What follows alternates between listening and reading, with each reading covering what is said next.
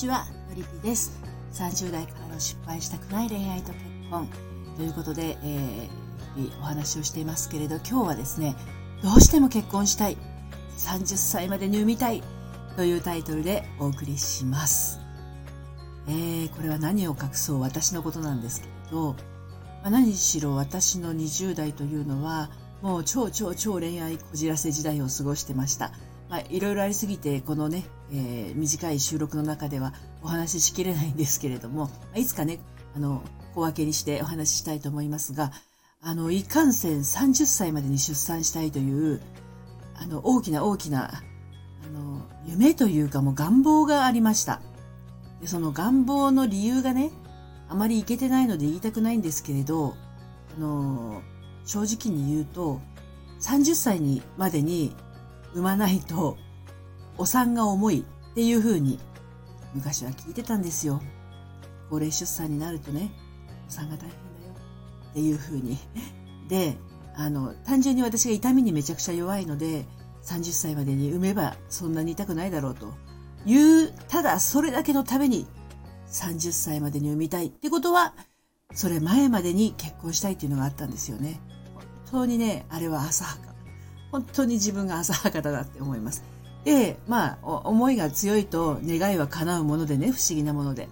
28歳の時にですね、えー、っと、出会って5日でプロポーズされて、半年後には入籍、まあ1年後には出産っていう形になったんですけど、うんと入籍してから1年後ですね。なったんですけどね、あの、結局出会って6日でプロポーズされっていうのは勢いなわけですよ。まあ、ビビビコンみたいなね、聖子ちゃんが最初の結婚あ、2番目の結婚か。うんと、ビビビコンっていうのは、まあ、インスピレーションだから、それでもちろんうまくいく人もいます。で、私の場合は、何しろ恋愛にくたびれちゃってたので、あの、で、恋愛って、あのね、これもまた浅はかだったんですけど、結婚したら、毎日一緒に会う、いるわけだから、恋愛感情って湧くもんだろうって思ってたんですよ。ね？浅はかでしょ？で、これが、あのー、結婚式をするぐらいまでは、ドレスがなんだとか新婚旅行がなんだって言って気持ちも湧き立ってますから、まあまあ盛り上がってるんですけど、別にそんな嫌いな人と結婚するわけじゃないからね。ですけど、いざ実際生活が始まってみるとですね、あの、私の描いていた結婚生活とは全然違うでも結婚生活って片方だけが描いてるもので、あの、気づかれるもの、気づいていくものではなくて、あの、両方の思いで、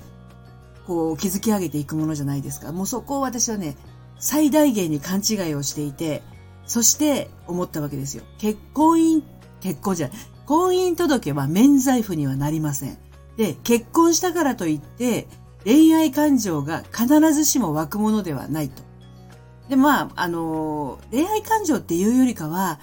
なんて言ったらいいのかな、ときめく気持ち？ときめく気持ちもあるにはあっても、うん、なんかね、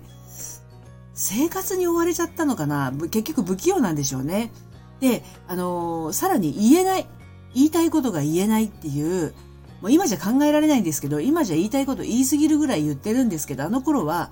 あれでも言いたいことが言えないって言う時間がないっていうか、ご飯一つ作るのにも大騒ぎだったわけですよ。なんたっても初めて作った、結婚して初めて作ったご飯が、あ、そうそう、独身時代は、あの、家族と同居だったので、一人暮らししてないもので、料理っていうものをしたことがないわけ。お米も研いだことがないわけ。なので、炊飯器の使い方をまず取説読みました。結婚してから。で、その後初めて作ったご飯がカレーだったんですけど、ルーを入れてから、あの、中火ぐらいでずっと煮てたんで、焦がしました。そんな人なんですよ。だからもう、ご飯作るの大騒ぎなわけですよね。